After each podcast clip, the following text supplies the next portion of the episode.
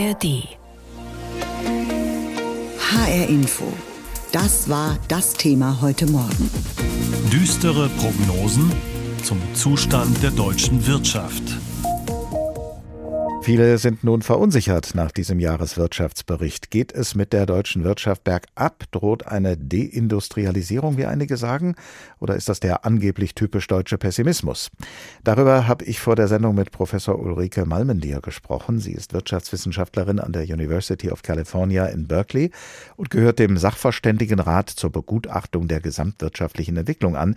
Umgangssprachlich ist sie also eine der fünf Wirtschaftsweisen. Ich habe sie gefragt, wie lautet Ihr Befund? Wie geht es der deutschen Wirtschaft im Moment? Ja, da habe ich gute und schlechte Nachrichten. Was diese kurzfristigen konjunkturellen Daten, wie zum Beispiel das Schrumpfen des Bruttoinlandsprodukts betrifft, würde ich sagen, da müssen wir uns klar machen, was wir in Deutschland, was die deutsche Wirtschaft erfolgreich durchstanden hat. Corona, Energiepreise, die explodieren, Inflation, die in die Höhe geschnellt sind, ist, da haben wir uns vor kurzem noch Sorgen gemacht, dass wir nie von wegkämen, dass wir in eine tiefe Krise fallen würden. Das ist nicht passiert. Wir stagnieren, aber von Deindustrialisierung und tiefem Abfallen kann überhaupt nicht die Rede sein. Das hat sich deutlich besser entwickelt. Die schlechte Nachricht sind die mittel- und langfristigen Perspektiven, wo wir in der Tat uns auf historischem Tiefstand, was die Wachstumsaussichten betrifft, befinden. Das hat aber mit diesen Daten im Jahreswirtschaftsbericht sehr wenig zu tun. Die politisch Verantwortlichen suchen jetzt nach Rezepten gegen Stagnation oder auch drohende Rezession.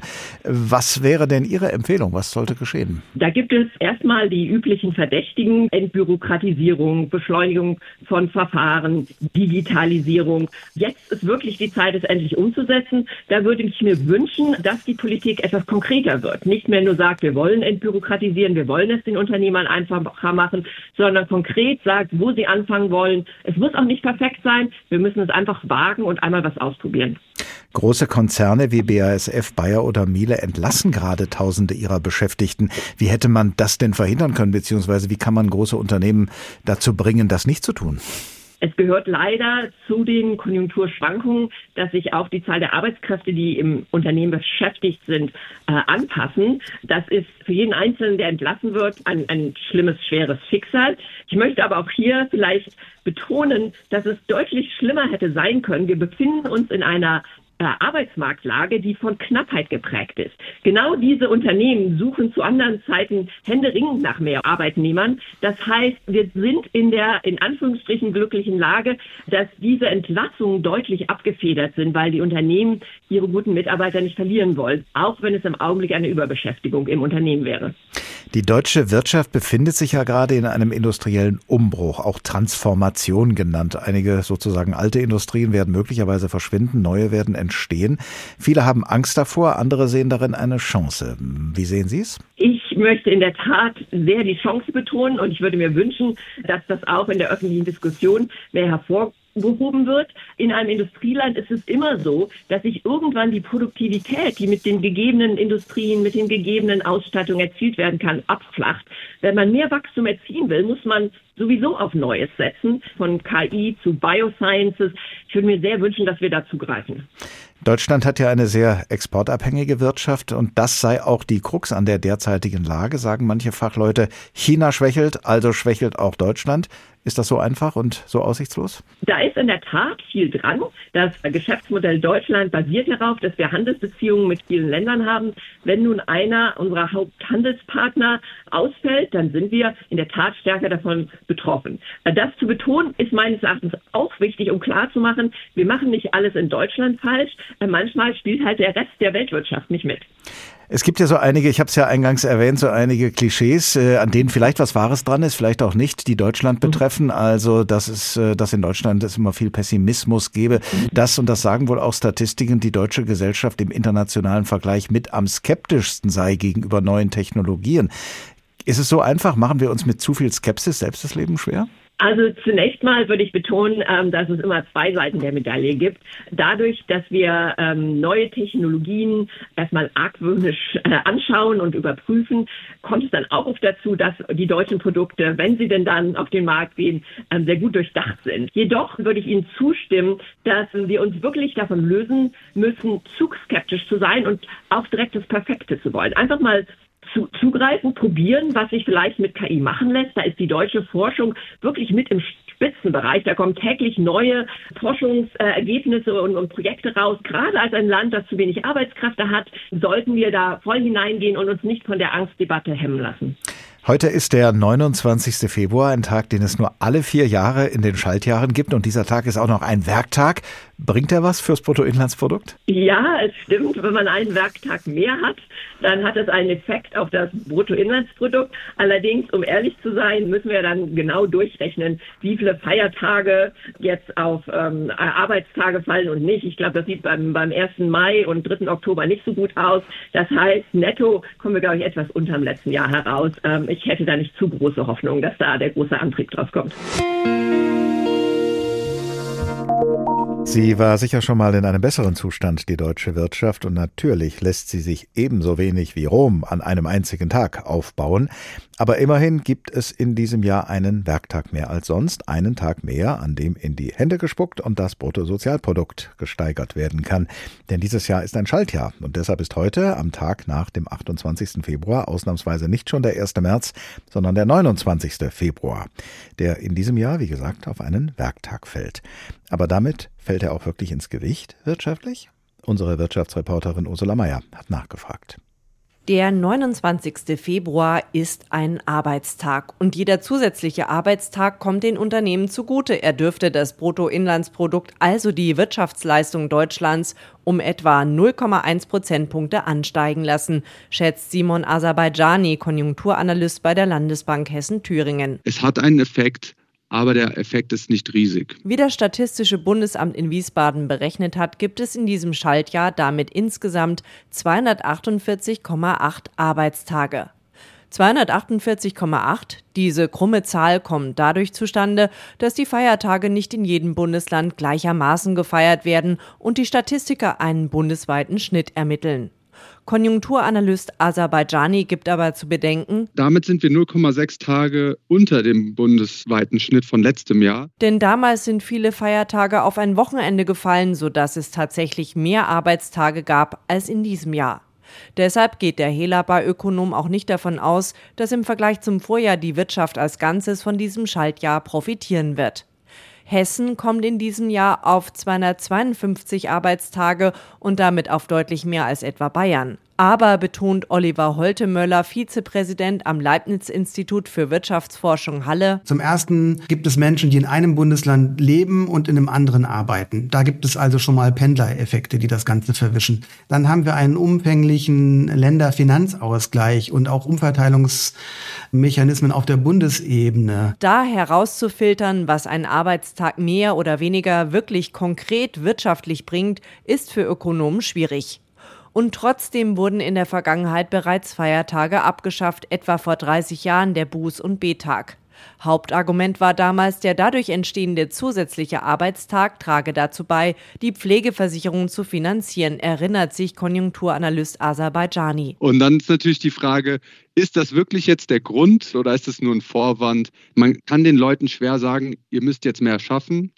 Aber wenn man ihnen sagt, ihr arbeitet mehr, aber trotzdem habt ihr auch etwas davon, denn eine Pflegeversicherung ist ja wichtig, so ist es natürlich wesentlich einfacher, das den Leuten beizubringen. Die Folgen für die Wirtschaft ließen sich aber auch da kaum abschätzen. So richtig merke man das erst, wenn mehrere Feiertage abgeschafft würden. Neben der reinen Arbeitszeit spielt für die Wirtschaft auch eine Rolle, wie viel Geld die Menschen für Konsum ausgeben, sagt Wirtschaftswissenschaftler Holte Möller. Die Kaufkraft der Haushalte steigt ja nicht im gleichen Umfang, weil viele Einkommen an den Monat gekoppelt sind und nicht an die Anzahl der Tage. Also der Effekt ist nicht so groß wie durch die zusätzlichen Stunden rein rechnerisch zu erwarten wäre. So gesehen dürfte sich ein zusätzlicher Arbeitstag nicht besonders auswirken, auch wenn sich Arbeitgeber darüber freuen. HR Info, das Thema. Diesen Podcast finden Sie auch in der ARD Audiothek. Der deutschen Wirtschaft geht es ja gerade nicht so gut. Im neuen Jahreswirtschaftsbericht, der vergangene Woche vorgestellt wurde, rechnet Bundeswirtschaftsminister Robert Habeck in diesem Jahr mit einem Wachstum von nur 0,3 Prozent. Und die größte Herausforderung für Deutschland sei dabei der Arbeitskräftemangel. Auf der anderen Seite sind mehrere Großunternehmen wie Miele, Bosch und BASF gerade dabei, tausende Beschäftigte zu entlassen. Viele Menschen fühlen sich deshalb verunsichert in diesen Zeiten, haben Angst vor dem Verlust ihres Arbeitsplatzes. Darüber habe ich vor der Sendung mit Professor Jürgen Markgraf gesprochen. Er ist Professor für klinische Psychologie und Psychotherapie an der Universität Bochum. Wie wirkt sich das aus auf Menschen und ihre Psyche, wenn sie sich angesichts der Wirtschaftslage unsicher fühlen, wenn sie das Gefühl haben, nicht mit Optimismus in die Zukunft schauen zu können? Das wirkt sich natürlich nicht gut aus, aber es hängt davon ab, ob das gerade im jeweiligen Moment bei Ihnen in der Gedächtnisstruktur oben ist. Wenn das mehr im Hintergrund läuft, dann hat das wenig Einfluss. Wenn es Ihnen aber ganz präsent ist, dann kann es schon Ihre Stimmung beeinflussen. Das heißt, es hat also auch damit zu tun, ob jemand zum Beispiel ganz konkret von einer Kündigung bedroht ist oder nicht. Damit hat es natürlich zu tun, aber es hat auch damit zu tun, wie viel darüber geredet oder geschrieben wird. Es gibt Untersuchungen, die zeigen, wenn das R-Wort, Rezession, häufiger in Medien auftaucht, dass dann auch die Wahrscheinlichkeit von Rezessionen steigt. Natürlich ist die Frage, was ist Ursache und was ist Wirkung. Aber was man sicher sagen kann, wenn ich jemanden danach befrage, fühlst du dich unsicher? Der sagt dann, okay, ja, die Zeiten sind unsicher. Dann hat das auch einen Einfluss auf seine Stimmung. Wenn ich ihn aber vorher fragen würde, wie ist denn das Wetter bei euch heute? Und er sagt, die Sonne scheint, dann ist seine Stimmung durchaus auch schon eine andere. Im Durchschnitt über längere Zeiten sind die Zusammenhänge mit wirklich schlimmen äh, Zuständen wie Depressionen und so weiter gar nicht so hoch, wie man annehmen würde. Und es kommt typischerweise auch erst mit einer Zeitverzögerung, die oft zwei, drei Jahre betragen kann. Sich diese Mechanismen bewusst zu machen, die Sie gerade beschrieben haben, das ist ja wahrscheinlich schon ein erster Schritt. Aber wie kann man sich sozusagen dann, ja, wenn man so will, selber austricksen, diese Empfindlichkeit oder diese starke Sensibilität, die man dann offenbar hat, je nachdem, hm, ja, wie so ein Gespräch angefangen wird und wer wie worüber redet. Wie, wie kann man sich, ähm, das wäre, glaube ich, das Stichwort resilienter machen gegen solche Stimmungen von außen?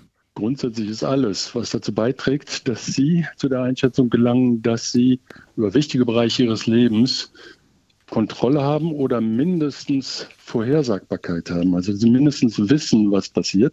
Das alles ist gut. Und Sie können dazu mehr beitragen, als Ihnen klar ist, äh, in vielen Fällen.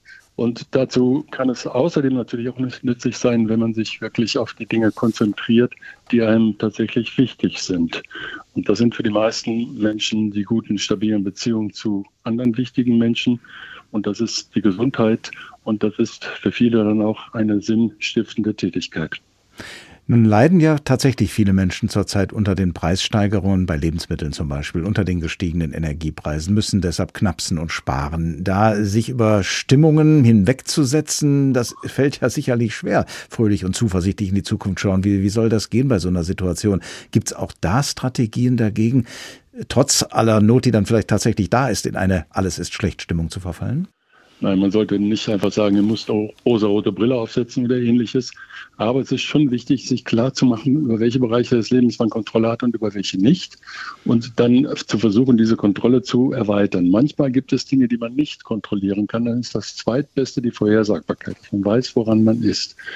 Und außerdem ist es immer wichtig, wenn Sie unter Stress sind, dass Sie versuchen, aktiv damit umzugehen, nicht passiv. Alles, was Sie aktiv tun, wird Ihnen mehr helfen, als Dinge, die sie passiv erdulden. Wenn man viel Stress hat, liegt es nahe zu sagen, okay, dann lege ich mich auf die Couch und mache die Füße hoch und tue mir was Gutes am Ende des Tages. Aber das tut ihnen weniger gut, als sie meinen. Meistens ist es tatsächlich besser, wenn sie dann etwas Aktives tun. Das könnte zum Beispiel sein, einen Spaziergang machen oder Sport oder ähnliches oder sich mit Freunden treffen. Im vergangenen Jahr ist die Wirtschaft in Deutschland leicht geschrumpft und in diesem Jahr dürfte es wohl kaum besser werden. Die Bundesregierung rechnet nur mit einem Wachstum von gerade mal 0,2 Prozent. Am deutlichsten zeigt sich die Lage derzeit am Bau. Hohe Materialkosten, die gestiegenen Zinsen, all das macht neue Wohnungen oder auch Häuser für viele nahezu unerschwinglich. Die Folge, es wird kaum noch gebaut. Aber nicht nur hier läuft es unrund. Lars Hofmann gibt einen Überblick. Beim Automobilzulieferer Selzer aus Driedorf im Lahn-Dill-Kreis kam Anfang Februar die Hiobsbotschaft. Fast die Hälfte der rund 340 Arbeitsplätze soll gestrichen, ein Teil der Produktion nach Bosnien verlegt werden. Jeder hat Angst. Jeder, jeder macht sich Gedanken. Ich bin sehr erschüttert. Bin 60 Jahre, man hat natürlich Angst, bekommt man noch mal Arbeit. Mit 60 bekommt man keine. Selzer ist kein Einzelfall, sagt Jörg Köhlinger, Leiter des IG Metall Bezirks Mitte. Bei Bosch in der Gießereisparte droht Arbeitsplatzabbau im Bereich von Buderus Guss und äh, Buderus Bosch in Lolla. Wir haben Entwicklungen bei Kamax in Homberg oben und wir reden über Umstrukturierungen im Augenblick, unter anderem bei Continental. Der Continental-Konzern will weltweit 7000 Stellen streichen. Allein am größten deutschen Standort in Frankfurt-Rödelheim stehen 630 Arbeitsplätze auf der Kippe.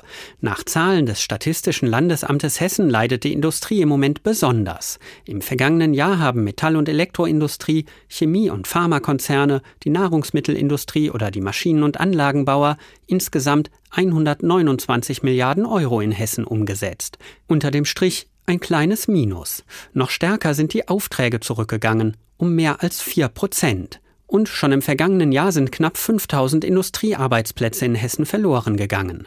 Angesichts dieser Zahlen warnt Dirk Pollert, Hauptgeschäftsführer der Vereinigung der hessischen Unternehmerverbände, vor einer schleichenden Deindustrialisierung. Wir haben insbesondere ein Kostenproblem, sowohl bei den Energiekosten als auch bei den Personalkosten. Wenn wir das Kostenthema nicht in den Griff kriegen, äh, dann wird es zu Arbeitsplatzabbau vor Ort kommen. Herausforderungen gibt es für die Unternehmen im Land einige. Vergleichsweise hohe Energiepreise, zu viel Bürokratie, langwierige Genehmigungsverfahren und zu wenig Fachkräfte. Auch der Zentralverband des Handwerks befürchtet eine Rezession. Etwa die Hälfte der Betriebe erwartet in den kommenden Monaten Umsatzrückgänge und jeder fünfte Handwerksbetrieb rechnet mit einem Beschäftigungsabbau. Und das trotz Fachkräftemangels. Diesen Podcast finden Sie auch in der ARD Audiothek.